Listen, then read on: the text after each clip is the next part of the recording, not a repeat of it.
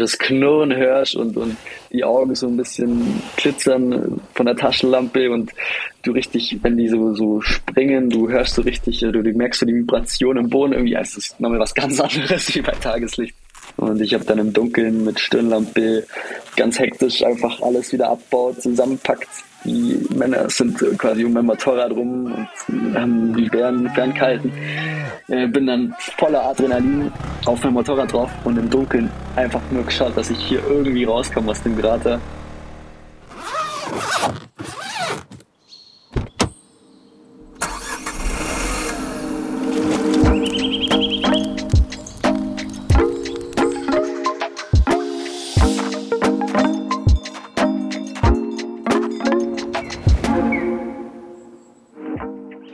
Herzlich willkommen zu einer neuen Off the Path Podcast Folge. Heute entführen wir dich auf eine atemberaubende Abenteuerreise entlang der Seidenstraße und weit darüber hinaus. Unser Gast, Martin Würzer, ist ein leidenschaftlicher Motorradfahrer.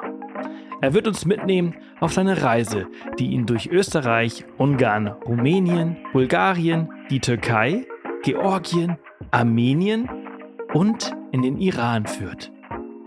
Schon zu Beginn seiner Reise gab es Zweifel. Und er konnte sich nicht vorstellen, dass er dieses Abenteuer tatsächlich drei Monate lang durchhalten würde. Doch während er durch Rumänien und Bulgarien reiste, entfachte die Schönheit der Strecke und die Herausforderungen des Wetters seinen Abenteuergeist. Andere Reisende kreuzten seinen Weg und plötzlich änderte sich seine Einstellung. Drei Monate erscheinen viel zu kurz für all die Erlebnisse, die er noch vor sich hatte. Als er die Türkei erreichte, war er weit weg von zu Hause und die fremde Kultur ließ ihn die Entfernung noch deutlicher spüren. Doch ein Abstecher in die Millionenmetropole Istanbul und die unfassbare Hilfsbereitschaft bei einer Motorradpanne gaben seiner Reise eine unerwartete Wendung. Seine Tour führte ihn weiter durch Georgien, Armenien bis in Iran, wo er fast einen Monat verbrachte. Die Heimreise führte ihn durch beeindruckende Begegnungen mit Braunbären in der Türkei und zu einem riesigen dreistöckigen Höhlensystem in Kappadokien. Diese Reise war für Martin eine lebensverändernde Erfahrung, die ihm gezeigt hat, wie vielfältig und wunderbar unsere Welt ist, wie wir nicht auf die Stimmen derer hören sollten, die sich ihre Meinungen aus Medien bilden und wie wichtig es ist, zu geben und zu teilen. Ich freue mich sehr, dass er heute hier ist und äh, seine unglaubliche Geschichte mit uns teilt. Und denk dran, bevor es jetzt losgeht, du kannst noch bis zum 30.11. einen Platz auf unserer Reise durch Namibia gewinnen im Wert von über 3600 Euro. Geh dafür einfach auf den Off the Path Daily Podcast, da findest du alles zum Gewinnspiel. Hallo Martin, schön, dass du da bist. Hallo Sebastian, danke für die Einladung. Ich hoffe, dir geht's äh, mittlerweile wieder besser. Der erste Aufnahmetermin hat ja nicht ganz so geklappt, aber äh, du hörst dich gut an. Genau, meine Erkältung ist überstanden. Ich bin wieder fit. Sehr, sehr, sehr gut. Ich, äh, ich, ich freue mich, dass wir heute sprechen, äh, denn du warst unterwegs mit deinem Motorrad. Erzähl mal, wie bist du auf die Idee gekommen? Fährst du schon lange Motorrad? Äh, wie kamst da, wie kamst du darauf, äh, so eine Tour zu machen? Ja, also ähm, Motorrad fahre ich schon seit ich 18 bin. Ähm, da war von Anfang an recht schnell klar, okay, Motorrad ist mir wichtiger als Auto. Äh, viel mehr Priorität auf den Motorradführerschein und auf ein ordentliches Motorrad gelegt als auf ein gutes Auto. Und dann so diese Idee auf, für die Motorradreise, die kam so nach und nach. Ich kann mich erinnern, ich habe mal ein Buch gelesen, da hat einer mit 50 Euro so eine Weltumrundung gestartet und da ist so die Idee langsam so entstanden und da dachte ich, sowas würde ich auch gern machen nur eben auf meine eigene Art und Weise. Und bin dann irgendwann so auf das Thema Motorradreisen gestoßen und habe andere Leute entdeckt, die auf YouTube äh, äh, Bücher darüber geschrieben haben, wie sie ihre Motorradreise gemacht haben. Und da ist dann so langsam nach und nach die, die, die Idee dazu entstanden. Mhm. Äh, dieses Buch um 50 Euro um die Welt, ist es, glaube ich, pro Tag oder so äh, gedacht. Ich, ich, ich glaube, ich weiß, welches du meinst. Ähm, ich kenne das Cover, ich, mir fällt der Autor gerade nicht ein. Ähm, ja, ja. Er, er, ist auf jeden Fall mit dem Rucksack auf dem Cover, ne? Genau, ja. So ein genau. blonder Typ. Genau. Ähm, fällt, mir, fällt mir gerade nicht ein. Auf jeden Fall, du hast es ja äh, unterboten, ne? Also wenn das deine Motivation oder deine Inspiration war, das sind ja äh, 50 Euro pro Tag, das sind 1500 Euro. Ähm, du hast das äh, auf jeden Fall drunter geschafft. Ich glaube, bei ihm war es sogar mit 50 Euro komplett, also ah, okay. quasi immer wieder Work and Travel so mäßig. Ähm, aber ja, ich habe im Prinzip habe ich es auch recht sparsam geschafft, die ganze Reise. Ja, da können wir gleich oder zum Schluss nochmal drüber sprechen, wie viel mhm. diese Reise gekostet hat. Aber du hast erzählt, okay, äh, deine, deine Motivation oder deine, dein, du wolltest auf jeden Fall Motorrad fahren, das war das Ding. Ähm, wann bist du auf die Idee gekommen, so eine Reise machen zu wollen? Also so mit, mit 18, 19 ging das Ganze so los. Ähm, und dann ist die Idee nach und nach so entstanden. Ähm, leider kam ja dann Corona erstmal dazwischen, ähm, wie wahrscheinlich auch bei vielen anderen. Und dann hatte ich tatsächlich so diesen Break zwischen äh, Arbeit und Weiterbildung, hatte ich theoretisch ein paar Monate Lücke, aber da war dann leider eben Corona. Und dann habe ich das Ganze jetzt nochmal verschoben. Und dieses Jahr hatte ich dann eben nochmal die Möglichkeit, weil man muss ja auch erstmal so einen Zeitraum finden, wo man einfach mal ja drei Monate Zeit hat, um sowas durchzuziehen. Ja. Äh, genau. Wie alt äh, bist du jetzt? Ich bin jetzt 23. Ja. Und ähm, diese Reise, die fiel ja zu den Prüfungen, oder? Oder vor den Prüfungen? Genau, ich hatte so meine, also ich habe meinen Maschinenbautechniker gemacht dieses Jahr im Sommer und ähm, für mich war klar, okay, nach den Prüfungen will ich sofort starten äh, und dann bis so bis zum Herbst, bis September quasi unterwegs sein. Ähm, und dann war natürlich, hat sich das so ein bisschen überschnitten. Also während dieser Prüfungsvorbereitungszeit äh, musste ich ja auch gleichzeitig meine Reise planen, damit ich dann sofort starten kann und quasi keine Zeit verliere. Ähm, und das war dann so ein, ein, ständiges Hin und Her zwischen in der Garage das Motorrad vorbereiten und zu recherchieren und Sachen zu kaufen und aber gleichzeitig auch abends dann noch ein bisschen was zu lernen, damit die Prüfung nicht ganz aus dem Fokus rückt. Äh, das war so ein äh, ja, schwieriges Mittelmaß da zu finden. Ja, und äh, hast du es erfolgreich geschafft? Ich habe die Prüfung erfolgreich bestanden, ja. Ich habe aber auch das Ergebnis gar nicht abgewartet. Also ich habe quasi am Donnerstag noch die letzte Prüfung geschrieben ähm, und die Woche drauf am, am Montag oder Dienstag ging es dann auch schon los und dann unterwegs irgendwann die Prüfungsergebnisse mal bekommen. Aber erfolgreich bestanden, trotz Reisevorbereitung. Sehr gut, sehr gut. Ja, man ist ja auch vielleicht äh, durch diese Motivation ist man ja vielleicht auch positiver gestimmt. Man kann sich nicht Auf leisten, noch eine Nachprüfung zu machen, deswegen muss es auf dem ersten, beim ersten Mal funktionieren. Stimmt, ja. Vielleicht hat das im Hinterkopf äh, eine Rolle gespielt, wer weiß. Wie äh, war denn deine Idee der Reise? Also du, du hast die halt eben schon lange mit dir getragen. Hm, wusstest du ganz genau, wie sie aussehen soll und wo es hingehen soll? Oder ist das im Laufe der Zeit so entstanden während der Reise? Also so der ursprüngliche Plan war auf jeden Fall Richtung Zentralasien. Ähm, eigentlich das ursprüngliche Ziel so Kirgistan, äh, diese, diese Gegend. Ähm, mit dem Pamir-Gebirge. Äh, und dann kam aber so nach und nach bei der Planung von der Reise, habe ich festgestellt, es ist einfach ganz, ganz schwierig, so eine Reise zu planen. Wie lange brauche ich für welches Land? Und er hat für mich selber dann einfach beschlossen, ich werde das alles recht offen lassen. Also es gibt so ein paar Eckpunkte, an denen muss man sich einfach orientieren. Ein gewisses Datum, wo man wieder zurück sein muss, wegen Arbeit oder auch dann zum Beispiel Visa für spezielle Länder. Da fixiert man sich natürlich auch einen gewissen Zeitraum.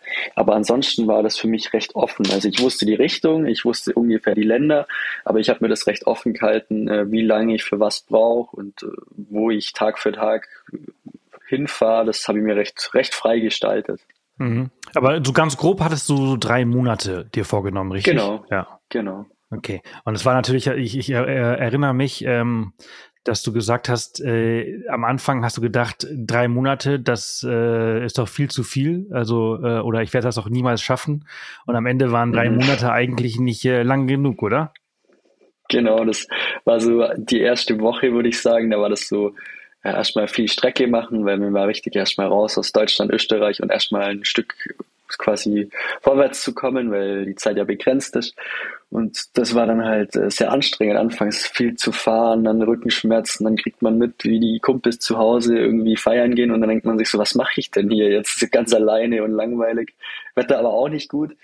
Ja, und dann kam aber recht schnell so dieser Punkt, wo das Ganze umgeschwungen ist und plötzlich war das dann so, okay, nee doch, ich werde das durchziehen, diese drei Monate und ich weiß jetzt schon, die werden nicht ausreichen. Also das war dann ganz interessant zu beobachten, wie so dieser, dieser Umschwung kam. Gab es da einen bestimmten Moment, der das irgendwie herbeigeführt hat?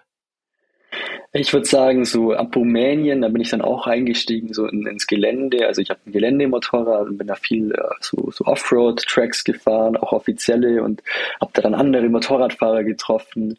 Äh, aus verschiedenen Ländern und dann hat man sich so connected und gegenseitig so von seinen Zielen erzählt oder von vergangenen Reisen. Das hat einen dann so richtig gepusht und das waren dann so ein paar Tage, wo ich, wo so dieser, also es gab nicht diesen einen Moment, aber das war so die, ja, da, dadurch kam das so ein bisschen. Mhm. Das war dann bestimmt, also während äh, davor du neidisch äh, auf Social Media gesehen hast, wie deine Freunde zu Hause gefeiert haben, haben sie spätestens zu dem Zeitpunkt äh, neidisch in Social Media reingeschaut und äh, dich beneidet um deine Reise. Das kann gut sein, ja, ja, ja stimmt. So, so wandelt genau. sich dann das Blatt.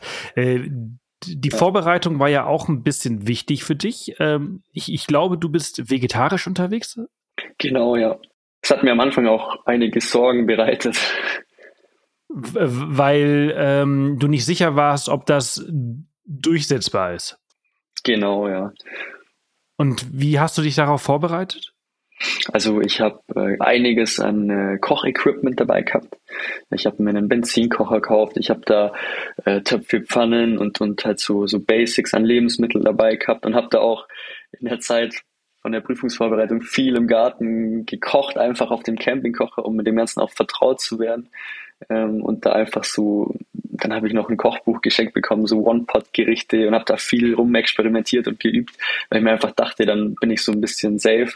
Äh, wenn ich einfach viel selber koche, viel selber mache, dann muss ich mich vielleicht nicht jeden Tag mit den Problemen rumschlagen, dass ich äh, da irgendwie was finde ohne Fleisch. Ja. Mhm. Und wie war das dann tatsächlich auf Reisen? War das dann äh, wirklich ein Problem oder war das dann doch ganz gut, dass du dich so vorbereitet hast?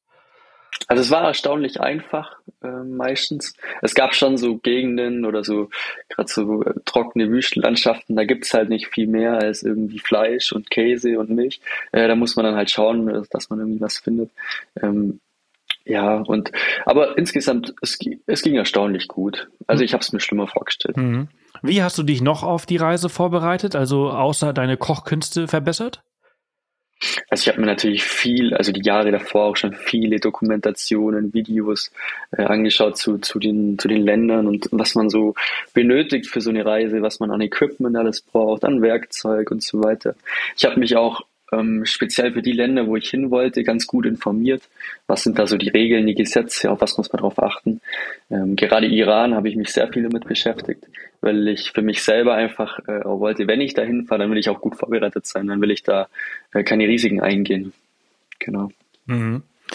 Wie ähm, ist denn deine Reise dann tatsächlich, äh, also wie, welche Route bist du dann tatsächlich gefahren? Durch welche Länder?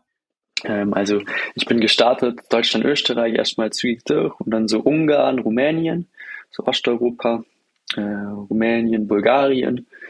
Äh, von da bin ich dann in die Türkei, durch die Türkei am Schwarzen Meer entlang nach Georgien, Georgien, Armenien und von Armenien dann in den Iran. Und da habe ich dann eigentlich auch den meisten, den größten Anteil meiner Reise verbracht. Das war dann knapp ein Monat im Iran. Ähm, und von da dann wieder über die Türkei nach Griechenland und von Griechenland mit der Fähre zurück.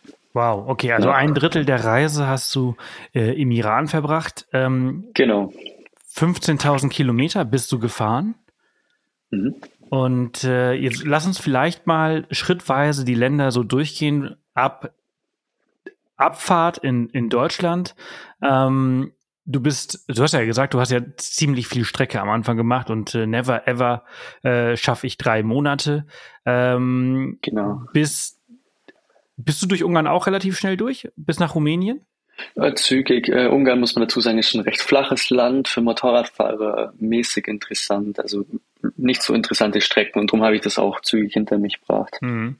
Du, aber der, der Start war nicht so ganz leicht, oder? Also man muss vielleicht auch erwähnen, dass Österreich und Ungarn hauptsächlich mit ähm, Zweifeln verbunden war. Ja, genau. Also war am Anfang schwierig. Das Wetter war nicht gut, wie gesagt, und dann kam alles so ein bisschen zusammen. Mache ich schon das Richtige ähm, ganz alleine und und was, wenn wenn das gar keinen Spaß macht oder also waren halt ganz ganz viele Zweifel einfach da und ja Unsicherheiten. Ja, äh, was waren das für Zweifel? ja, was ist, wenn was passiert, wenn mein Motorrad kaputt geht. Ich meine, ich bin ja ich kenne mich ein bisschen aus an meinem Motorrad, aber wenn jetzt irgendwas Größeres ist, ich bin jetzt kein Mechaniker, ähm, oder, oder was passiert, wenn ich mich verletze, wenn, wenn irgendwas passiert, so die ganzen Geschichten, die man auch hört, die Gruselgeschichten, die einem dann die Leute erzählen, ach da, keine Ahnung, in dem und dem Land, da rauben sie dich aus und wie man das halt so kennt mit den Vorurteilen. Mhm. Äh, genau. Wie unsicher so eine Reise sein kann, erfahren wir ja später auch nochmal. Ähm, mhm anhand von, von deinem Kollegen. Ähm, du hast allerdings auch körperlich gemerkt, dass so eine Langzeitreise auf so einem Gerät, auf so einem Motorrad äh, doch auch äh, anstrengend sein kann. Genau. Man muss vielleicht dazu sagen, es gibt ja ganz verschiedene Motorräder und ich habe mich speziell für eins entschieden und das war auch, also wirklich Jahre vorher, habe ich mir das auch schon gekauft und mir das gut überlegt, welches Motorrad für mich war wichtig, dass es ein sportliches, leichtes Geländemotorrad ist und keine ähm, große, ja, bequeme Luxusmaschine, weil mein Fokus halt mehr war auf äh, spannende Strecken, auf Geländestrecken äh, und weniger auf ja, super Komfort und, und viele Autobahnkilometer. Mhm. Und daher geht natürlich auch einiges an Komfort verloren. Das heißt, äh, viele Kilometer am Tag sind unbequem und äh, gehen mit Rückenschmerzen einher, oft bei mir dann. Welche Maschine ist das? Das ist eine ähm, ja, BMW X Challenge heißt die. Äh, 650 Kubik Einzylinder ist ein sehr, ja, ist so ein Nischenmotorrad, ist nicht sehr bekannt. Ähm, ja, 160 Kilo äh, ist für mich so die, die perfekte Reisemaschine. Wie viel bist du so im Durchschnitt gefahren ähm, am Stück? Also wahrscheinlich variierte das, oder? Äh, am Anfang ganz viel und am Ende dann wahrscheinlich ganz viel auf dem Weg zurück äh, nach Deutschland. Aber so auf der Reise selbst? Also ich glaube, so die, die, die Peaks waren mal so 500 Kilometer am Tag. Das war dann für mich aber auch schon so äh, Limit. Und dann gab es auch mal Tage, wo ich gar nicht gefahren bin, wo man dann auch mal ein paar Tage Pause macht. Ich würde so sagen, so meistens waren es um die 200, 250 Kilometer, sowas, ja. Du bist ja, du hast ja gesagt, also äh, Deutschland, Österreich, Ungarn war, war relativ schnell und in Ungarn hatten wir halt eben diese Zweifel. Ähm, jetzt kommen wir aber Rumänien und da hast du ja gesagt, dass du da die Straßen dann quasi verlassen hast und mehr auf äh, Offroad-Pisten unterwegs gewesen bist. Was war da so besonders? Genau, da gibt es diesen äh, ACT-Track, heißt er. Das ist so eine Motorradroute durch komplett Rumänien. Äh, ungefähr 50 Prozent Asphalt, 50 Prozent äh, Schotter.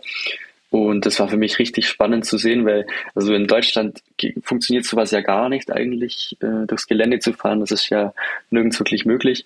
Und dann kommst du plötzlich in Rumänien diesen äh, Karpatengebirge an und du hast endlose Wälder, endlose Berge, absolute traumhafte Natur und du fährst ja wirklich stundenlang auch äh, durch, durch Wälder und Landschaften, wo du kaum Menschen triffst. Also ganz spektakulär. Äh, das hat zum großen Teil dann zu, zu diesem Umschwung beitragen. Und äh, ganz viel Regen und ganz viel Matsch, habe ich gehört. Genau. Das Wetter war leider nicht auf meiner Seite. Es war sehr matschig, sehr viel Regen. Was anfangs mega Spaß macht, irgendwie durchs Gelände zu fahren und dann sind da Pfützen und man nimmt alles mit. Und das Motorrad wird langsam richtig dreckig und es sieht langsam mehr nach Abenteuermotorrad aus äh, und nicht so frisch geputzt und alles perfekt hergerichtet wie am Start. Äh, aber natürlich irgendwann ist dann wird es auch wieder ein bisschen anstrengend, wenn die die Sachen dann nicht mehr trocknen. Ich meine, ich habe viel äh, wild gezeltet, aber auch viel auf Campingplätzen verbracht, gerade in Rumänien. Ähm, und dann wird halt von Tag zu Tag wird alles nass und dreckig und das Zeug trocknet nicht mehr. Äh, da muss man dann natürlich auch sich ein bisschen durchbeißen. Ist auch nicht nur Urlaub, ist schon eher Abenteuer, würde ich jetzt, würde ich das jetzt mal bezeichnen. Also ich würde es auf jeden Fall als, als Reise bezeichnen und nicht als Urlaub. Genau, ja. Das ist halt immer, finde ich, immer so ein großer Unterschied. Urlaub ist, ist entspannen. Reisen ist aktiv unterwegs sein. Und viele Reisende haben auch deinen Weg gekreuzt, ne? Also es ist ja so das erste Mal, dass du so mit anderen in Kontakt gekommen bist und äh, sie dir Tipps gegeben haben und du dich halt ein bisschen äh, besser in, in, in deiner Fahrradmontur, äh, Fahrradmontur, Motorradmontur äh, gefühlt hast. Genau, auf jeden Fall. Ja, ähm, du hast auch gerade das äh, Zelt angesprochen, äh, beziehungsweise Wildzelten. Was hast du denn für Equipment dabei gehabt? Also es war ein bisschen bunt zusammengewürfelt. Ich habe natürlich auch viel zurückgegriffen, was ich schon hatte. Äh, Gerade Zelt zum Beispiel. Da hatte ich mit meinen Kumpels zusammen äh, mal so ein Wanderzelt gekauft. Das ist eigentlich perfekt für die Motorradreise. Das ist so ein äh, leichtes, ganz leichtes, ganz kleines Zweimannzelt also super leicht, irgendwie so groß wie eine Bierflasche und eigentlich ganz toll zum Wandern. Äh, zum Motorradfahren eigentlich, ja, ich sag mal, ein bisschen drüber. Mm, aber ich sag mal, das beste Zelt ist immer das, dass man schon daheim hat, einfach Geld sparen, wo, wo es geht. Ähm, in anderen Ecken habe ich mir aber auch spezielle Sachen gekauft, zum Beispiel die Reisetaschen, habe ich mich lange informiert, dass ich da auch hochwertiges Material habe. Äh, ich habe mir einen speziellen Benzinkocher gekauft, der war auch Gold wert dass man halt in jedem Land nicht das Problem mit Gaskartuschen oder sonstigem hat. Und Benzin, ich meine, wenn ich kein Benzin habe auf meiner Reise, habe ich sowieso ein Problem, weil ohne das komme ich nicht voran. Ähm, und der war auch Gold wert, also da konnte ich immer, immer kochen, hat nie Probleme. Ähm, ja, ich habe, ich würde sagen, so bunt zusammengewürfelt. Einen hochwertigen Schlafsack zum Beispiel auch, äh, dafür eine ganz günstige Isomatte. Also ich habe mich da so ein bisschen reingefuchst in die ganzen Themen und immer für mich so das, das beste, das beste Produkt so ein bisschen rausgesucht. Ja. Mhm. Hat irgendwas äh, dich im Stich gelassen? Meine Luftmatratze. Äh, da hätte ich im Nachhinein wirklich ein bisschen mehr investieren sollen. Das äh, war dann ein paar Tage recht ungemütlich, sag ich mal. ich habe dann zum Glück festgestellt, dass es überall in Europa so, so, ja, so, so zum Glück so Outdoor-Shops gibt und habe da dann äh, irgendwo in der Türkei eine neue auftrieben. Aber da habe ich am falschen Ende gespart. Hast du dann eine bessere gekauft? Ja, die hat dann auch durchgehalten bis zum Schluss. Aber ich habe dann auch echt, habe die wie Gold behandelt. Ja. Ja, wenn man dann einmal auf dem harten Boden schlafen muss, dann weiß man, ähm, dass es doch ganz geil ist, eine gute zu haben. Oh ja. Mm, das nächste Land, also äh, wir haben jetzt gerade kurz über Rumänien gesprochen. Wie war das in Bulgarien? Also ich habe da dann in Rumänien irgendwann das Wetter nach zehn Tagen, mir, mir hat es dann gereicht, ich wollte ich es warm haben und habe dann, auch Bulgarien in zwei Tagen durch, durchquert. Habe mir da leider nicht so viel Zeit dafür genommen, weil das Wetter da auch nicht so schön war. Hat von Bulgarien selber habe ich nicht viel mitbekommen. Ich habe einmal gezeltet irgendwo mitten in Bulgarien und habe dann einen bulgarischen Bauer getroffen. Ich hatte kurz Angst, dass er mich jetzt verjagt von seinem äh, Feld zum Zelten, aber genau das Gegenteil war der Fall. Er hat mich zum Duschen eingeladen und äh, zum Essen und ich habe dann dankend abgelehnt, weil es war schon echt spät. Und aber den Eindruck, den ich von Bulgarien hatte, war auch ganz, ganz toll. Würde ich auch gern mal wieder hin und da noch mehr Zeit verbringen und nicht nur, nicht nur durchreisen quasi. Hm. Du hast ja allgemein sehr gute Erfahrungen und Erlebnisse mit Einheimischen gemacht, ne? Ja, wirklich. Also im, im Großen und Ganzen eigentlich nur positive Erfahrungen. Ich habe nie einen Mensch getroffen, der mir was Böses wollte oder der mir irgendwas stehlen wollte, zumindest jetzt nicht so offensichtlich. Ja. ja. Ähm, du bist durch die, äh, Bulgarien äh, in zwei Tagen durchgefahren. Das nächste Land äh, von Bulgarien aus hat auch den direkten Grenzübergang, ist die Türkei. Genau, die Türkei. Wie ging es da für dich weiter? Also die Türkei, das war, als ich da so über die Grenze bin und dann so ins Land reingefahren bin, da habe ich mir dann zum ersten Mal so ein bisschen mulmig geworden, weil da wusste ich so, hatte ich so richtig dieses Gefühl, okay, jetzt bin ich echt krass weit weg von zu Hause, weil also allein die, sieht alles anders aus, die Kultur, da stehen plötzlich Moscheen, äh, die, die, wenn man durch die Dörfer fährt, ist das alles so anders wie bei uns. Dann kommt natürlich noch dazu, dass es nicht mehr äh, in der EU liegt, das heißt, du kommst über die Grenze, du hast erstmal, du hast natürlich kein Bargeld, du hast ähm, kein Internet, äh, musst dich erstmal darum kümmern. Also du merkst wirklich, okay, jetzt bist du mal raus aus Europa, es ist dann schon irgendwie eine andere Hausnummer. Mhm. Also quasi bis an die Grenze Bulgariens hast du dich relativ gut zurechtgefunden, weil Roaming hilft auf jeden Fall, seit, seitdem wir es halt eben genau. haben. Ähm, Euro gibt's auch fast überall. Äh, entsprechend diese, diese Kleinigkeiten, die, die fallen alle weg. Genau, ja. Und auch die Grenzkontrollen werden plötzlich intensiver, was auch nochmal ja doch Eindruck hinterlässt, wenn man an der Grenze von, von bewaffneten Soldaten kontrolliert wird. Äh, fürs Gefühl einfach, es macht einem mit einem was. Ähm, genau, und auch, auch wenn viele Länder in Europa den Euro nicht haben, aber im Notfall kann man trotzdem immer mit Euro zahlen. Und es sind so Kleinigkeiten, die, die kommen dann zusammen und dann spürt man schon so, das ist jetzt eine ganz andere Hausnummer. Auch zum Beispiel die Städte.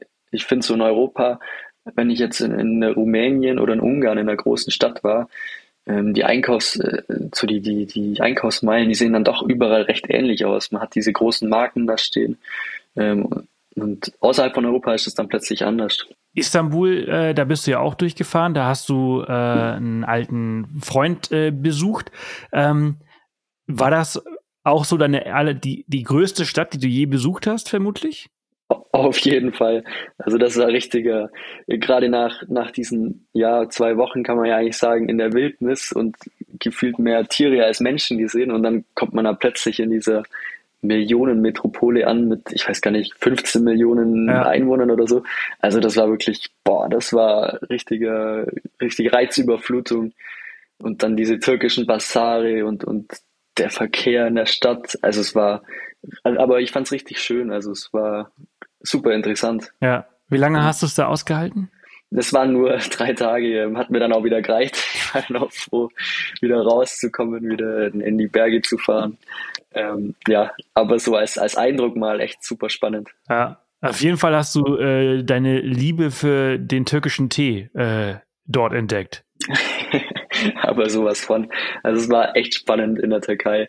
Ähm, für mich war auch, muss man vielleicht auch noch kurz dazu sagen, Türkei war für mich immer nur so ein äh, Durchreiseland auf meinem Weg Richtung Osten. Also ich habe mich auf die Türkei jetzt nicht groß vorbereitet oder auch nicht groß gefreut oder also ich hatte einfach wenig Ahnung davon. Für mich war das immer nur so ein Mittel zum Zweck. Ja, ich muss da halt durch, wenn ich da Richtung äh, Osten möchte.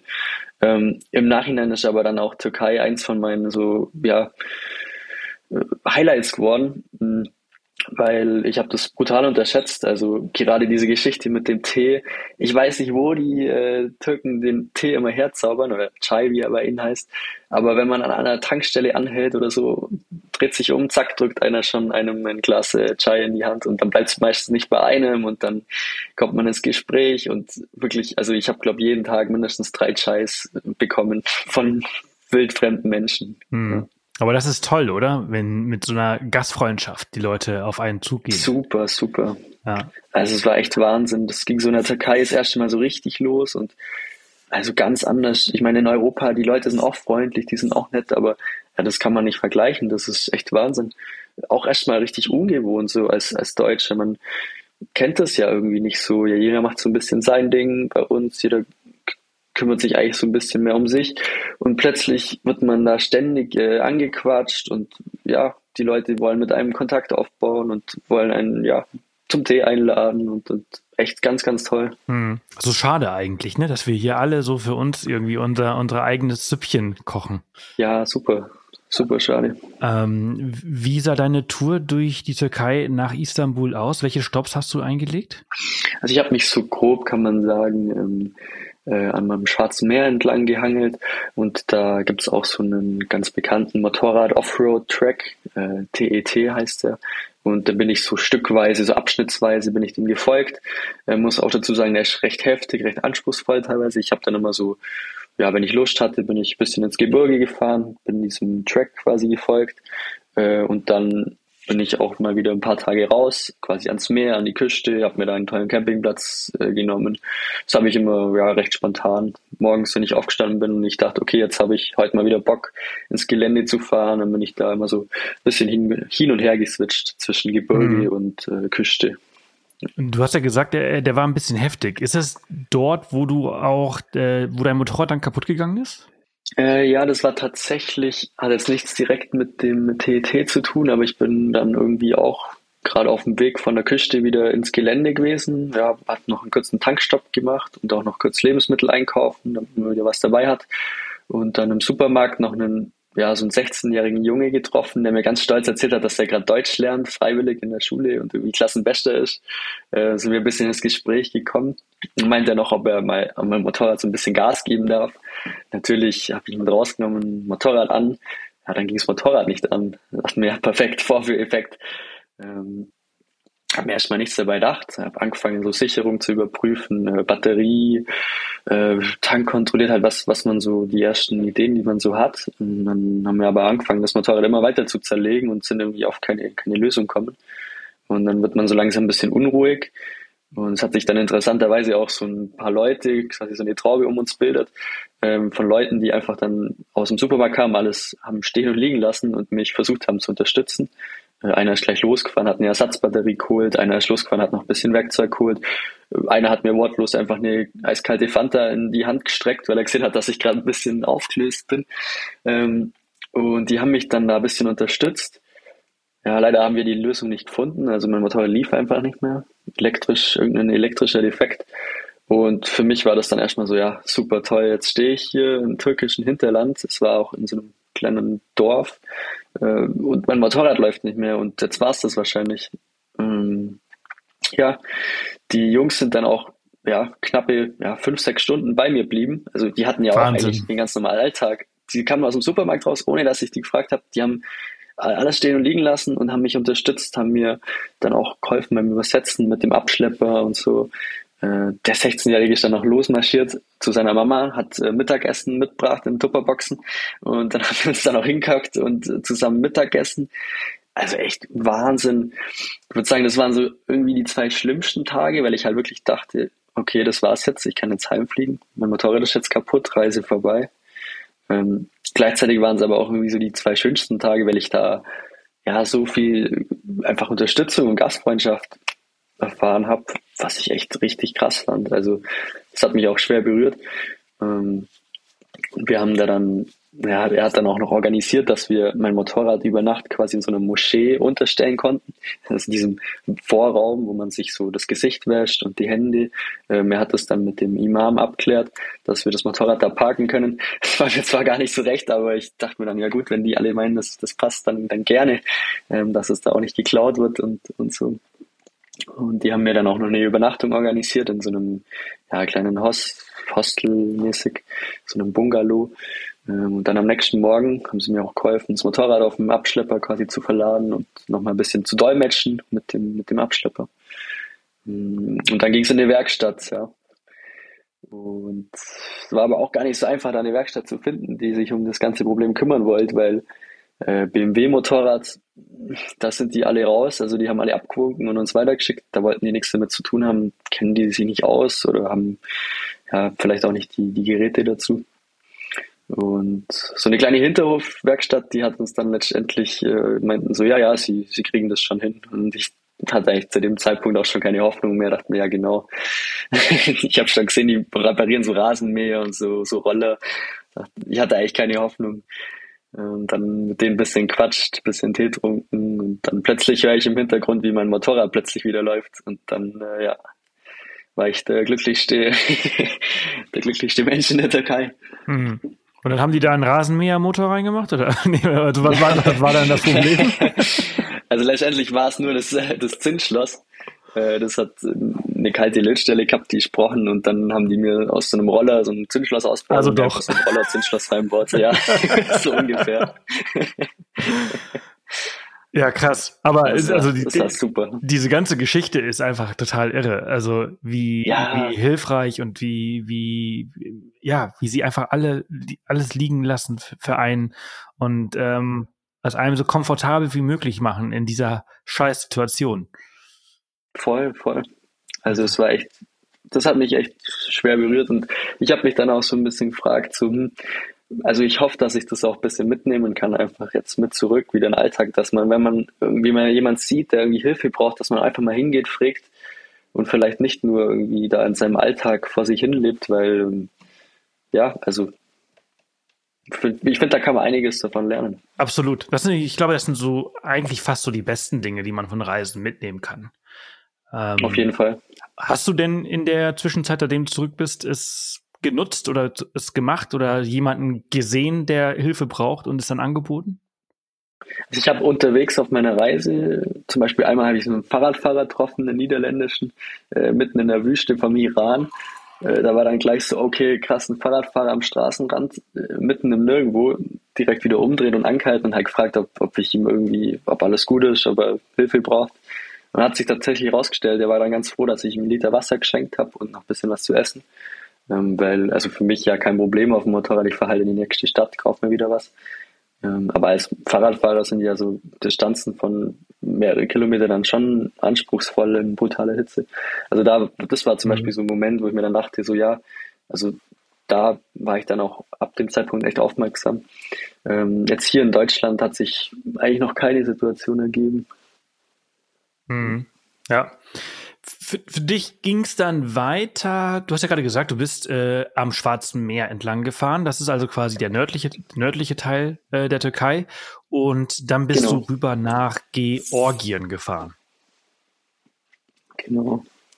Und Georgien. Ähm, da, da ist jetzt Georgien, da habe ich äh, ähm, Anna Zirner, glaube ich, mal zu Gast gehabt. Die ist äh, das Kaukasusgebirge gewandert oder erst zu Pferd, zu Pferd äh, bewandert. Ähm, Ach, cool. Bist du da auch durch?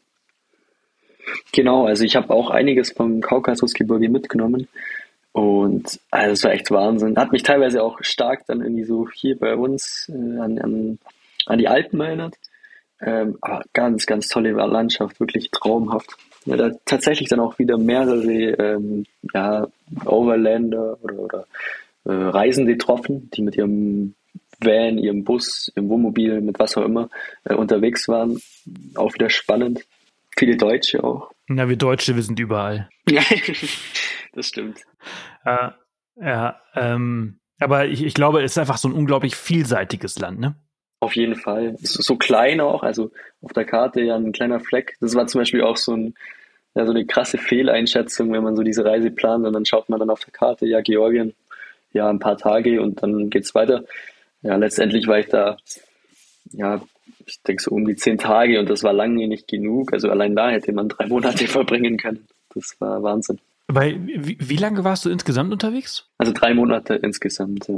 Das heißt, du hast ja, du hast ja vorhin erzählt, du warst äh, zehn Tage in Rumänien unterwegs, du warst zehn Tage in Georgien unterwegs und einen Monat im Iran. Da bleiben mir ja nur genau. noch zehn Tage für die restlichen Länder, so das alles so zu verbinden. Also ich glaube 25 Tage waren es im Iran. Genau, zehn in Rumänien, äh, zehn in äh, Georgien. Dann sind wir bei 45 und dann noch ungefähr 10 Tage in der Türkei, hätte ich jetzt gesagt, bei der Hinfahrt, so bei 55. Ähm, ja, und dann irgendwie noch Armenien kommt noch dazu, da war ich noch ein paar Tage, wie gesagt, Ungarn. Am Ende kommen wir dann ungefähr auf 90 Tage, ah, ah. die drei Monate. Ja, irre. Ähm, in, in Georgien, ähm, da, wir haben jetzt gerade über, die, den, über das Motorrad gesprochen, was ja nicht angegangen ist. Jetzt haben wir ein anderes Problem. Jetzt bist du allerdings, glaube ich, gestürzt. Genau, da, bis dahin lief es eigentlich echt gut. Also ich hatte keinen einzigen Sturz, keinen einzigen Umfaller, was ja eigentlich auch ganz normal ist, gehört dazu. Ähm, und dann wird man natürlich auch immer ein bisschen übermütiger. Also man hat schon wilde Strecken in der Türkei überlebt, mit gejagt von irgendwelchen Hirtenhunden. Und dann denkt man irgendwann so, ja, man ist ein bisschen unbesiegbar. Und dann in Georgien, da gibt es so ganz im, im, Osten von Georgien, da gibt es wie so eine Steppenlandschaft. Das ist auch die Grenze zu Aserbaidschan. Und das ist so richtig Steppe, also heiß und Steppenlandschaft. Ganz, ganz einzigartig. Da gab es auch bis vor zehn Jahren oder so, meine ich, gab es da noch äh, einen Gepard, die letzten Geparden. Also so kann man sich das ungefähr vorstellen, von der Landschaft her.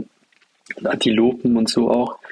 Ähm, und da wollte ich unbedingt rein. Also ich habe da Bilder davon gesehen und ähm, die, diese Gegend ist aber recht unbewohnt. Äh, heißt auch gleichzeitig halt teilweise ja kein Internetempfang oder auch allgemein kein Netzempfang ähm, und brutale Hitze. Also die Sonne knallt von oben runter, 35 Grad, kein Schatten. Ähm, und da war ich zwei Tage lang unterwegs im, im Gelände und da bin ich teilweise wirklich ja ein bisschen über meine Grenzen hinaus auch gegangen. Ähm, das war dann nicht immer ganz ungefährlich. Ähm, aber im Nachhinein natürlich kann man da leicht drüber reden, dann ist auch eine schöne Geschichte und sind tolle Bilder dabei rumkommen. Aber in dem Moment habe ich teilweise echt gedacht, okay, jetzt habe ich, wird es langsam schon echt brenzlig. Ganz kurz äh, eine andere Frage dazu. Du hast jetzt gerade die Geparden angesprochen. Mhm. Da gab es früher Geparden? Genau, ja. Also so kann man sich die Landschaft vorstellen. Das war so äh, es ist so richtige Steppenlandschaft, Felsen, alles ausgetrocknet, nur so ein paar Büsche. Und da gibt es so Antilopenarten und äh, bis vor ja, 10, 10, 12 Jahren irgendwie auch noch den letzten, den letzten Gepard, die dann ausgestorben sind. Oh, das wäre, das wäre was für die Off the Path Daily äh, Podcast. Äh, mal eine sehr, sehr interessante Folge. Ich werde recherchieren. Ja. ich, kann, ich, konnte, ich konnte bisher nur was über Leoparden. In der Gegend gibt es ja Leoparden, aber Geparden äh, ist eine neue. Ach so, oder verwechsel ich das jetzt Leopard oder Gepard? Eine Gepard ist der, schnell, ist der schnellste, also ich meine, Steppe würde passen, ist das schnellste Tier. Die sind ja unglaublich schnell, mhm. die brauchen ja auch äh, den Auslauf, um diese Geschwindigkeit zu mhm. Und der Leopard, mhm. den gibt's ja eigentlich überall, im Bergigen, aber auch im Flachen. Ähm, aber mhm. ich habe noch nie von, von Geparden da oben gehört. Ja gut, dann kann es auch sein, dass ich das beides ein bisschen verwechsel. Also ich kann mich nur erinnern, ich habe da auch noch so ein Bild von, von diesem, äh, von diesem ja, Infoschild, das da ganz groß hing und so auf Englisch übersetzt. Äh, kann auch gut sein, dass das vielleicht auch Leoparden waren. Für mich ist es so ein bisschen äh, das gleiche, ehrlich gesagt. ja, ja, ja. Sind so, her, ja. Nee, ich, ich werde es auf jeden Fall recherchieren und vielleicht machen wir dann mal im anderen Podcast dazu irgendwann mal eine Folge.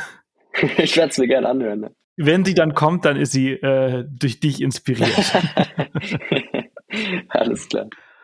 Ähm, Aserbaidschan, äh, bist du da auch durchgefahren? Also Aserbaidschan ist, ich weiß nicht, wie es momentan gerade ist, aber zu der Zeit äh, war das komplett gesperrt für, für Touristen, für Overland-Touristen. Einzige Möglichkeit ist, soweit ich weiß, rein zu fliegen. Ähm, habe ich auch ein paar Fahrradfahrer haben das zum Beispiel gemacht, die sind dann quasi reingeflogen. Ähm, aber so über die Grenze mit so einem eigenen Fahrzeug war zu dem Zeitpunkt nicht möglich, äh, waren die Grenzen komplett dicht. Mhm. War dann auch immer ein bisschen so, so ein Nervenkitzel, diese Grenze entlang zu fahren, hat man überall diese großen Warnschilder. Äh, und man muss dann auch ein bisschen aufpassen, dass man halt nicht äh, aus Versehen den falschen Weg lang fährt und plötzlich drüben landet auf, auf der anderen Grenzseite. Ja, willst du vielleicht nicht in solchen Ländern illegal über die Grenze äh, fahren? Nein, könnte ungemütlich werden, glaube ich. Ähm, du bist dann äh, weiter nach Armenien. Genau. Das ist Armenien ja, war das nächste. Armenien ist ja für viele einfach nur so ein Durchgangsland. War es das für dich auch? War es für mich tatsächlich auch, weil bei mir ein bisschen die, die Zeit gedrückt hat, weil mein Iran-Visum war ein bisschen zeitlich äh, limitiert. Ähm, und ich hatte auch eine Hotelbuchung für die erste Nacht im Iran. Ähm, daher hatte ich so ein bisschen Zeitdruck. Ich hatte dann nur ein paar Tage Zeit für Armenien. Ähm, und kommt auch, ist auch daher geschuldet, dass man, wie gesagt, wieder bei der Planung sich Armenien anschaut. Winzig kleines Land, wirklich. Und dann war das auch so, ja, da, da reichen ein paar Tage zum Durchfahren und fertig. Im Nachhinein könnte man auch ganz, ganz viel Zeit verbringen. Auch ein wunderschönes Land hätte ich auch voll unterschätzt. Hm. Naja, was nicht ist, das kann ja immer noch was werden. Vielleicht dann für die nächste Reise. Ja, auf jeden Fall. auf jeden Fall.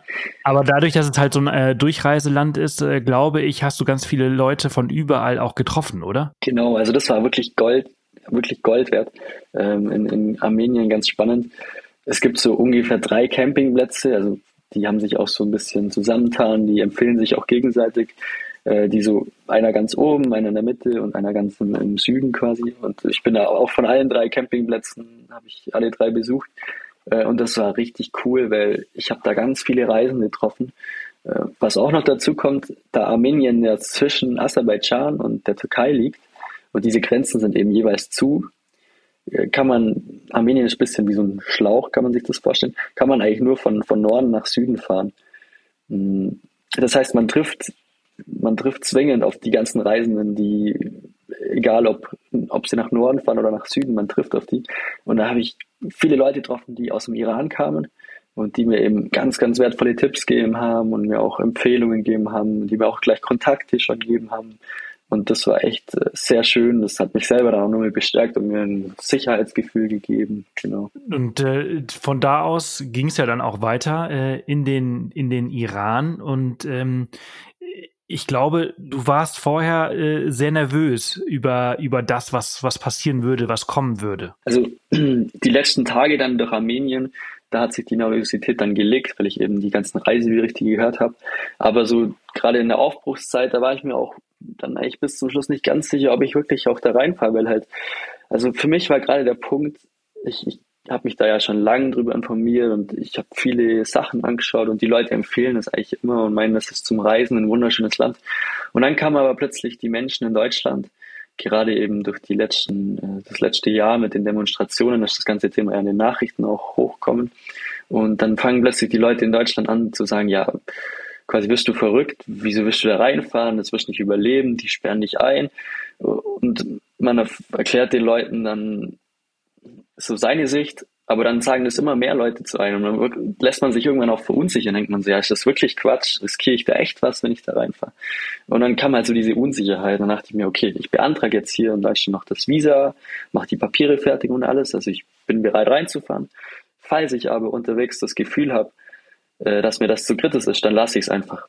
Mein Gott, dann habe ich dieses Visa halt umsonst beantragt. Das wäre dann auch nicht so schlimm. Also ich will da nichts riskieren, war für mich einfach immer so die, die Grund, der Grundgedanke.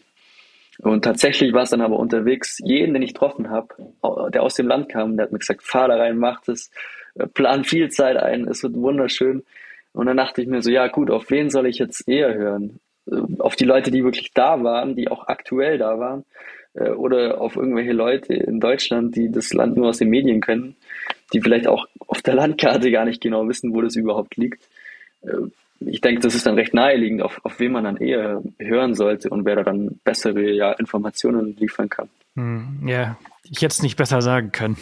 Schön, dass es aus deinem Mund kam. Ähm, weil es ist halt genau das, ne? Es ist halt viele Leute, die einfach äh, gefährliches Halbwissen haben äh, und äh, dies genau. halt irgendwie durch irgendwelche Stammtischparolen einfach wiederholen. Ähm, oder halt die, die halt tatsächlich durch das Land gereist sind und wirklich wissen, wie, wie es ist und vor Ort waren. Ja, ja. Deswegen, dein, dein Start war halt grandios entsprechend. Auf jeden Fall.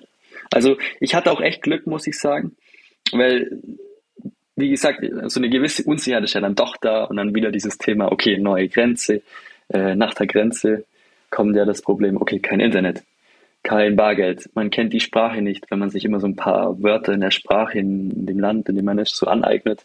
Dann kommt im Iran noch dazu, dass natürlich hier komplett verrückte Gesetze. Also aus unserer Sicht äh, gibt es da.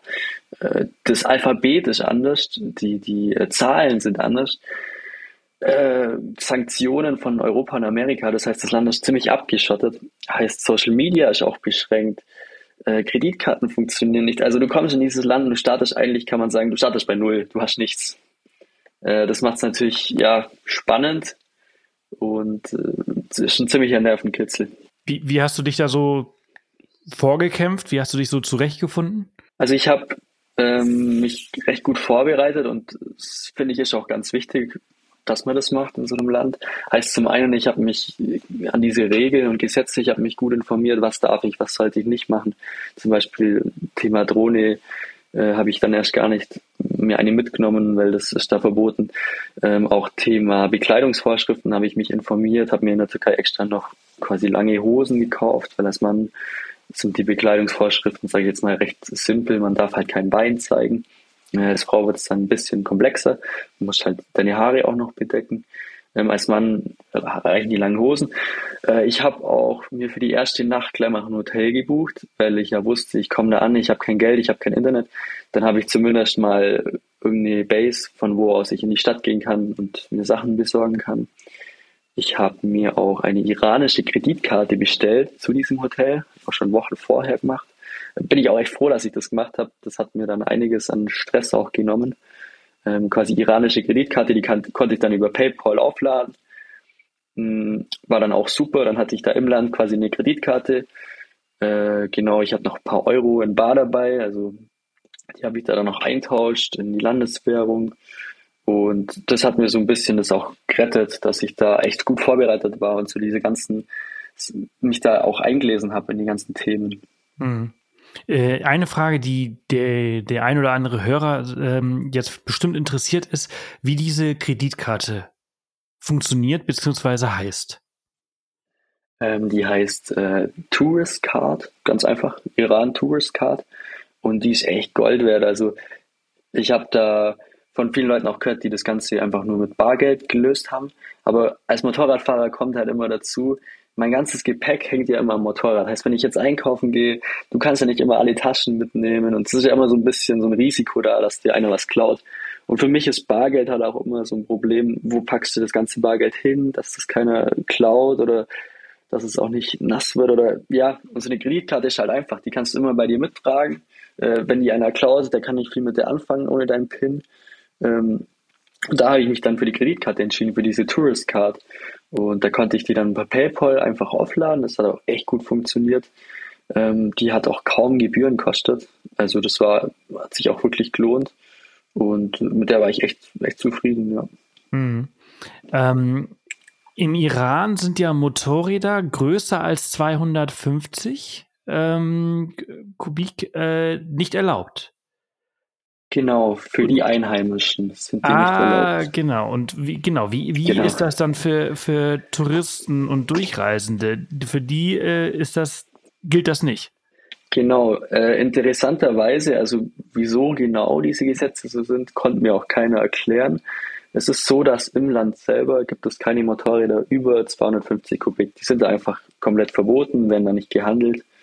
So, als Tourist ist es aber kein Problem. Du bekommst dein Visa, du bekommst deine Bestätigung auch mit deinem großen Motorrad. Heißt jetzt natürlich, du kommst in dem Land an und Iran, muss man sagen, ist eine sehr große ja, Motorradnation. Also die fahren sehr viel mit diesen kleinen Motorrädern durch die Gegend. Ähm, liegt vielleicht auch an den klimatischen Bedingungen. Und jetzt kommst du hier an als Motorradfahrer mit deiner großen Maschine und jeder, der ein bisschen was von Motorrädern versteht, der sieht natürlich gleich, dass die mehr Kubik hat. Und das macht dich natürlich auch gleich immer ziemlich auffällig, äh, sobald du in irgendein Dorf fährst oder in irgendeine Stadt und die Leute drehen sich nach dir um. Man hört am Klang schon, okay, das ist eine große Maschine. Mhm. Und äh, dann wirst du natürlich ständig angesprochen. Die Leute wollen draufsitzen, ein Foto machen. Sie sind dann ganz begeistert von, von der Maschine und man fühlt sich manchmal ein bisschen wie so ein Star. Mhm. Und das ist nicht gut. Das öffnet natürlich äh, ganz viele Türen und Tore. Äh, und dadurch hast du diese Gastfreundschaft halt auch äh, in, in Hülle und Fülle erlebt. Auf jeden Fall. Also es war oft so ein, ja, wie soll man sagen, so ein Türöffner, weil oft schon so eine gemeinsame Basis da war. der Gegenüber ist auch Motorradfahrer und freut sich dann, dich zu treffen und es schafft gleich so eine gemeinsame Basis. Ja. Du hast dann auch im Iran, ich meine, du warst ja auch so lange Zeit dort, da hast du Nuno ähm, kennengelernt. Äh, Nuno kommt aus Portugal und ist mit seinem Motorrad auf zweijähriger Weltreise äh, gewesen. Ähm, wie habt ihr euch kennengelernt? Ja, das war so, mir hat am, ein paar Tage vorher hat mir noch einer erzählt, ja, in deiner Zeit im Iran, du wirst keinen einzigen Touristen von außerhalb treffen, weil die sind hier so selten. Ähm, und für mich war das dann auch sehr gut, gut passt. Ich habe jetzt nicht damit gerechnet, dass ich einen Tourist treffe, geschweige denn einen, einen anderen Motorradfahrer aus Europa. Und da war ich in so einem Hostel und ich war irgendwie tagsüber noch mit ein paar Iranern unterwegs in meinem Alter, die ich da irgendwie kennengelernt habe. Wir waren beim Picknicken und so. Dann haben die mich abends daheim abgesetzt äh, und meinten, sie holen mich in zwei Stunden wieder ab, dann gehen wir noch was trinken in der Stadt. Und ich war eigentlich schon so, puh, okay, ich bin nicht durch für heute. Ähm, ich duscht, ja, komm wieder raus aus dem Hostel und dann steht da vor mir ein Motorradfahrer plötzlich mit portugiesischem Kennzeichen und zieht einen Helm runter, komplett verschwitzt und grinst mich an. Und ich war erstmal so komplett sprachlos und dachte so, äh, okay, das habe ich jetzt nicht erwartet. Äh, hab da dann auch gleich meine neuen äh, ja, Freunde angerufen, ob wir vielleicht noch einen Platz im Auto haben. Äh, dann könnten wir noch einen mitnehmen. Und dann haben wir eben Nuno einpackt und haben ihn mit in die Stadt genommen. Äh, und dann hat sich herausgestellt, ja, Nuno war um die 30 und äh, wir haben dann herausgestellt, oder hat sich herausgestellt, dass wir in die gleiche Richtung vorhaben zu fahren und haben dann beschlossen, dass wir am nächsten Morgen mal zusammen starten und schauen einfach, ob es passt von der Geschwindigkeit her, vom, vom Rhythmus und äh, haben beschlossen, dass wir zumindest mal zusammen starten. Hm. Genau. Ihr wart äh, zehn Tage unterwegs und du hast geschrieben, das waren die zehn geilsten Tage meiner Reise. Ja, das war echt richtig cool, weil ich meine, ich habe ja diese Reise auch bewusst alleine gemacht, weil du hast halt auch alleine einfach viele Freiheiten. Du kannst selber entscheiden, wo du hin möchtest, wo du Pause machen willst, was auch immer.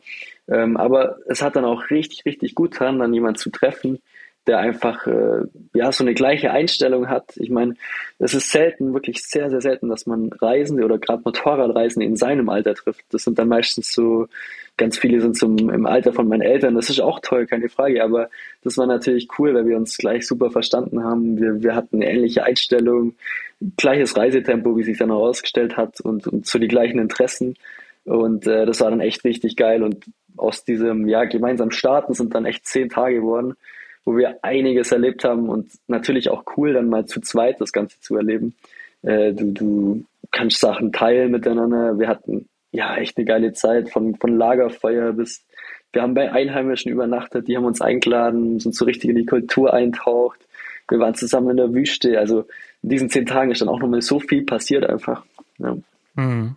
Eure, eure Zeit äh, war, du hast ja gesagt, zehn Tage war, war begrenzt. Ähm, er ist dann weiter, ich meine, er war zwei Jahre auf Weltreise, du hast äh, 90 Tage gehabt, also seid ihr dann, habt ihr, ja, eure Wege haben sich dann getrennt.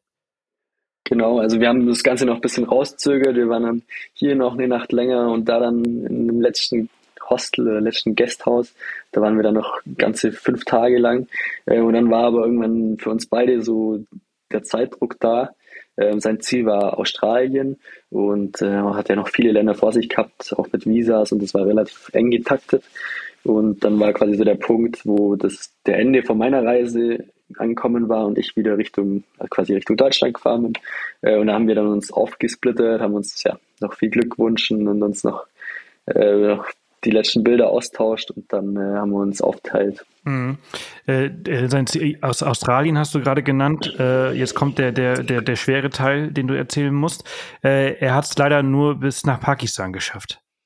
Genau, ich habe dann ähm, ja ein paar Tage danach, wir waren auch noch eng in Kontakt, jeden Tag noch hin und her Bilder geschickt und und äh, wir hatten auch ausgemacht, dass ich irgendwann mal besuchen komme in äh, Portugal oder beziehungsweise die Idee war auch, dass ich Südamerika vielleicht wieder ein Stück mitfahre. Das waren so ein paar Gedanken, die wir so gesponnen haben, weil wir einfach gemerkt haben, dass es so super funktioniert mit unserem gemeinsamen Reisen. Ähm, und dann, ja, ein paar Tage später, ich habe keine Antwort mehr von ihm bekommen auf WhatsApp und dachte mir schon so ein bisschen, äh, eigenartig. Und dann hat uns äh, Mohammed, ein gemeinsamer Freund in, aus einem Hostel, hat mich angerufen und hat mir, ähm, ja, hat mir mit zitternder Stimme erzählt, dass Nuno einen Motorradunfall hatte in Pakistan und er den nicht überlebt hat. Ein äh, quasi ein Verkehrsunfall, frontal zusammen, zusammen Crash mit einem, mit einem anderen Fahrzeug und äh, hat mich quasi dann nach Kontaktdaten gefragt für seine Familie und, und so weiter. Und es hat erst mal einen Moment dauert, bis ich das so richtig realisiert habe, dass das jetzt kein Spaß ist oder, oder kein dummer Witz oder, oder keine Ahnung und dass das wirklich Wahrheit ist. Äh, und darauf haben dann auch wirklich ein paar richtig schlimme Tage für mich gefolgt, so wo ich auch so die ganze Reise einfach in Frage gestellt habe, wo ich mir dachte, boah, ist es das wirklich wert oder, oder ähm, ja, eigentlich will ich jetzt nur noch heim, so äh, für mich alleine sein, das Ganze irgendwie verarbeiten. Aber geht ja dann in dem Moment nicht. Du steckst da mittendrin in deiner Reise und du, du kannst ja nicht einfach dann abbrechen. Äh, und das waren dann ja ein paar, ja doch sehr, sehr schlimme Tage, würde ich behaupten. Mhm. Hast du dann aufgrund dessen, bist du dann zurück nach Hause gefahren oder hast du dann deine Reise weitergemacht wie geplant? Also ich habe dann eben ein bisschen Zeit braucht, um mich zu sammeln und das Ganze zu überdenken und habe dann aber auch beschlossen, dass ich das jetzt schon noch irgendwie auch zu Ende bringen will und habe da dann auch ja viel drüber nachgedacht und ähm, dachte mir dann immer so, ja, klar, im Endeffekt zu, zu dieser Aussage oder ist es das überhaupt wert? Dachte mir dann so, ja, aber lieber gehe ich dann so ein Risiko ein und, und habe eine schöne Zeit und erlebe das alles. Ich meine, passieren kann immer was und ein Verkehrsunfall, klar, in solchen Ländern ist vielleicht wahrscheinlicher, aber du hast es nie in der Hand. Es hätte auch genauso gut, es kann auch genauso gut in, in Deutschland passieren, auf irgendeinem Pass oder, oder keine Ahnung. Das ist halt ein Risiko, das man sich ja auch bewusst ist und das man eingeht. Und dann war für mich so das Ding, okay, ich will das jetzt schon noch durchziehen, ich mache das jetzt noch zu Ende und ja. Mhm. Auf jeden Fall mein Beileid äh, dazu, zu diesem Verlust. Ähm, Danke. Ja. Du bist dann wieder langsam nach Hause gefahren, nach Deutschland ähm, und äh, vom Iran bist du wieder zurück in die Türkei gefahren, richtig? Genau, ähm, wieder zurück in die Türkei sie hat mir echt schwer getan die letzten Tage. Dann habe ich noch ein paar, die, die Freunde vom Anfang nochmal besucht, die ich da kennengelernt habe. Äh, Ramin zum Beispiel ist äh, Deutschlehrer und habe die nochmal besucht. Wir waren nochmal zusammen essen. Es war nochmal so richtig schön. Da, wo ich quasi meine Reise in den Iran gestartet habe, da habe ich dann auch wieder die Reise beendet. Ähm, ja, habe da tolle Freunde kennengelernt. Ähm, und dann war aber für mich endgültig die Zeit, dass ich jetzt mich auf den Rückweg mache. Bin dann wieder in die Türkei zurück ähm, und dann hat sich plötzlich, was ich super interessant fand, ich habe ja vorhin erzählt, dass ähm, beim Reinfahren in die Türkei war die Türkei für mich so was, was völlig Fremdes, was völlig Neues. Und beim Zurückfahren war es dann genau andersrum. Da bin ich dann in die Türkei rein und dann habe ich mich wieder so, ja, wie zu Hause gefühlt. Es war alles wieder so westlich. Äh, Internetbeschränkungen fallen plötzlich wieder weg.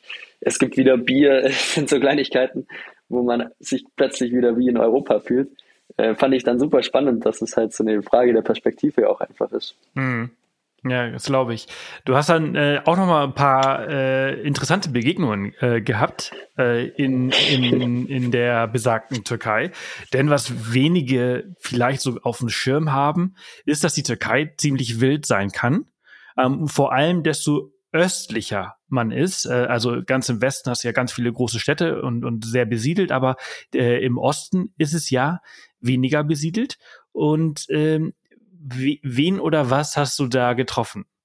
Also ich habe, ähm, ich hätte es nicht erwartet. Ich hatte immer in Rumänien und Georgien hatte ich immer so ein bisschen, ja, auch Angst oder Angst nicht, aber Respekt davor, dass ich mal einem Bär begegne oder, oder ja, alles auch versucht, das einfach zu vermeiden, dass sowas passieren könnte.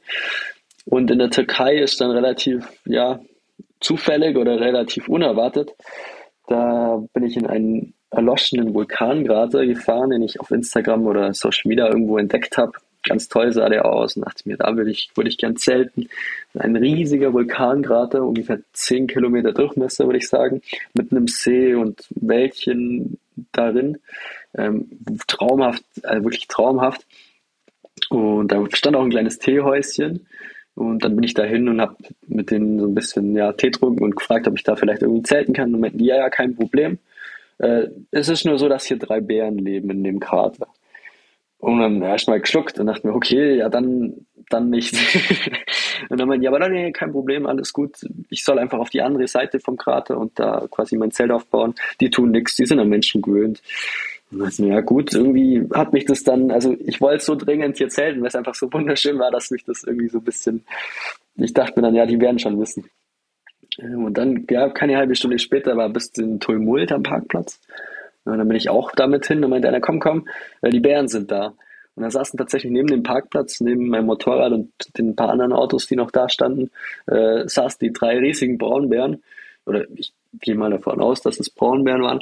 Ähm, saßen da im, im Wald oder ja, direkt neben dem Parkplatz und haben da so ein bisschen gespielt und rumgeteult. Und pff, das war schon ein krasser Anblick irgendwie. Gleichzeitig sahen die aber auch komplett ungefährlich aus. Also irgendwie sahen die ein bisschen putzig aus. Und dann ja, haben wir denen noch ein bisschen zugeschaut und habe dann irgendwann beschlossen, okay, es ist langsam dunkel geworden. Ich fahre jetzt rüber auf die andere Seite zum Krater und werde da zelten. Das wird schon gut gehen. Ähm, dummerweise war da auch eine Teehütte und die haben mich dann noch reingewunken und haben mich zum Grillen eingeladen. Und dann dachte ich mir schon so, hm, müsst ihr jetzt hier grillen, wenn ich daneben zählt, aber ich konnte es ihnen ja nicht verbieten. Ähm, und dann haben die natürlich hier ähm, Hühnchen grillt und so weiter. Und natürlich, dann ist es dunkel gewesen. Ich hatte mein Zelt alles schon aufgebaut, saß bei denen in der Hütte. Und dann sind natürlich, wer hätte es erwartet, die drei Bären aufgetaucht und saßen vor der Hütte, angelockt wahrscheinlich von dem, von dem Grillgeruch.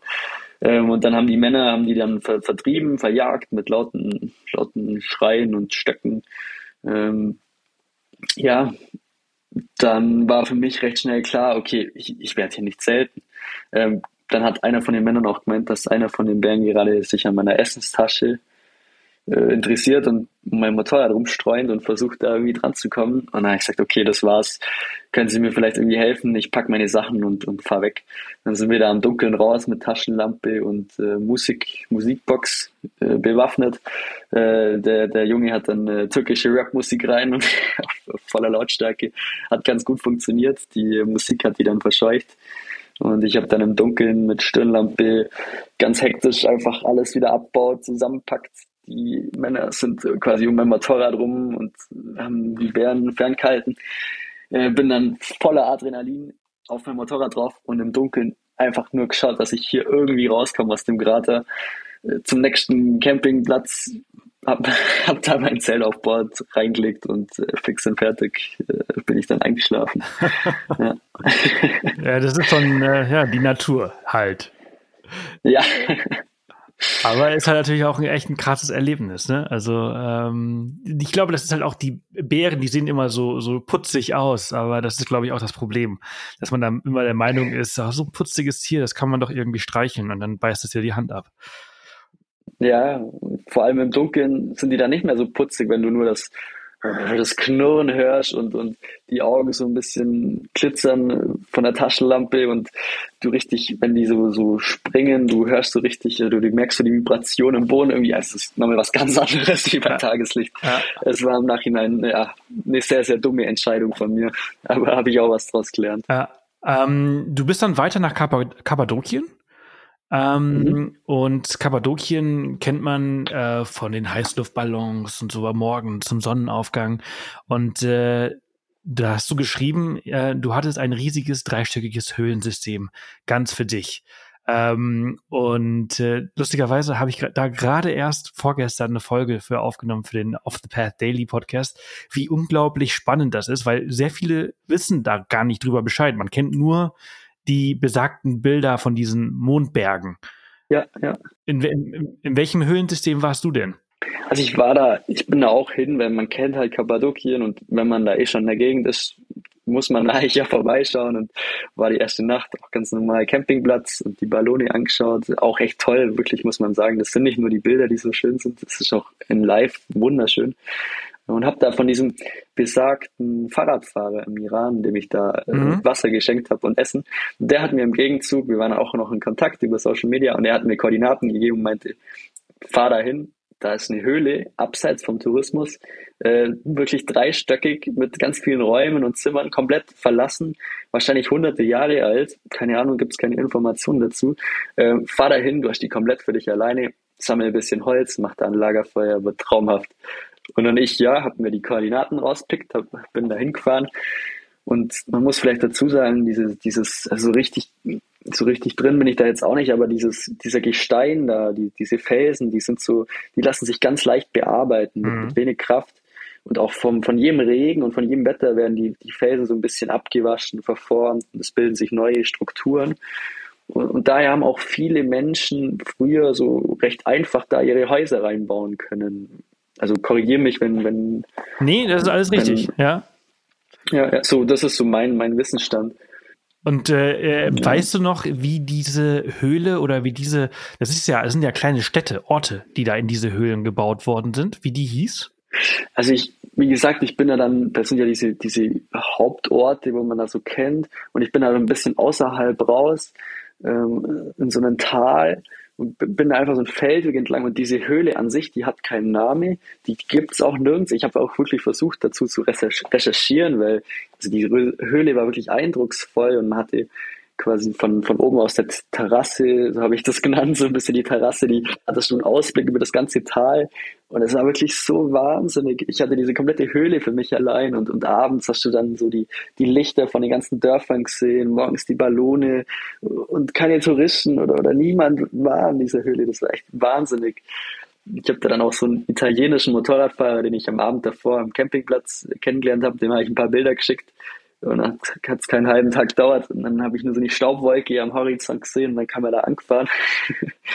ähm, dann haben wir uns noch ein bisschen mit Bier und, und Wasser und Essen eindeckt und haben da gleich noch eine Nacht verbracht. Hm. Es war ganz, ganz spektakulär. Ja, das ist nämlich total irre. Also äh, deine Folge, äh, die wir jetzt gerade aktuell aufnehmen, die kommt ja ähm, Ende November, Anfang Dezember online. Und im Dezember kommt halt eben auch unsere äh, Off the Path Daily Folge über äh, Kappadokien äh, online. Und das ist sehr, sehr spannend, das mal so zu hören und zu lesen. Denn diese Höhlen sind ja, deine ist ja zum Beispiel auch über drei äh, Etagen oder so, hast du gesagt. Mhm. Und ähm, die erstrecken sich äh, über acht Ebenen manchmal, 40 Meter in die Tiefe. Und die, da sind Kirchen Krass. drin, Lagerräume, Wohnbereiche, äh, Tunnel, Belüftungssysteme. Also unglaublich. Die sind nicht ein paar hundert Jahre alt, sind so oftmals über 2000 ähm, Jahre Wahnsinn. alt und äh, haben so bis zu 3000 Menschen haben in solchen solchen Höhlen gelebt. Also total faszinierend. Krass, okay, das wusste ich nicht. Das ist quasi eine ja. ganze Stadt. Ja, ja, ja. Also, also wirklich total, cool. total krass. Also ich habe gerade tatsächlich die Folge wirklich vor ein paar Tagen eingesprochen. Deswegen an der Stelle einmal Werbung für den Off the Path Daily Podcast. Bitte einmal bald reinhören, denn da sprechen wir darüber. Hört sich spannend an, ja. Für dich ging es dann äh, von, von der Türkei ähm, nicht über den Landweg, Bulgarien, Rumänien, so weiter, wie du gekommen bist, sondern du bist mit der Fähre ähm, von bis rüber nach Griechenland und dann von dort aus nach äh, Venedig gefahren. Genau, war auch ein bisschen so spontane Entscheidung, weil ja dieser Rückweg dann doch sehr zeitintensiv oder auch anstrengend ist, wenn man dann nur noch Kilometer macht, Kilometer macht, gerade auf meinem Motorrad. Und dieser italienische Motorradfahrer, hat mir eben diesen Tipp gegeben, dass er auch mit einer Fähre von Venedig äh, kam, um, um sich diesen Landweg zu ersparen. Und dann war das so kurzfristig, ja, wieso eigentlich nicht? Ich meine, 26 Stunden und man kommt von, von Griechenland bis nach Venedig, äh, war preislich eigentlich auch echt okay. Ich weiß gar nicht mehr genau, was ich da, was ich dafür bezahlt habe. Ich meine, irgendwie 150 Euro oder so. Oder, ja, oh, wow. das war, fand ich dann echt fair, weil allein Spritkosten, wenn man das über den Landweg rechnet, ähm, vielleicht war das so ein Last-Minute-Angebot, keine Ahnung, aber das fand ich eigentlich echt gut und war für mich dann eigentlich auch die perfekte Lösung, würde ich sagen. Ja, aber das ist halt eben, ne? Man, es ist bei Re Unterreisenden, das ist ein Geben und Nehmen. Der, dem einen gibst du Wasser und Brot und der gibt dir dafür eine Location. Dem, dem Italiener gibst du die Location und der gibt dir dafür den Tipp, wie du nach Hause kommst am besten. Voll, voll, voll. Also, das ist doch so, ja. deswegen, man, man, man muss immer, die Dinge sind da, um zu teilen und sich gegenseitig zu helfen. What goes around comes around. Genau, ja.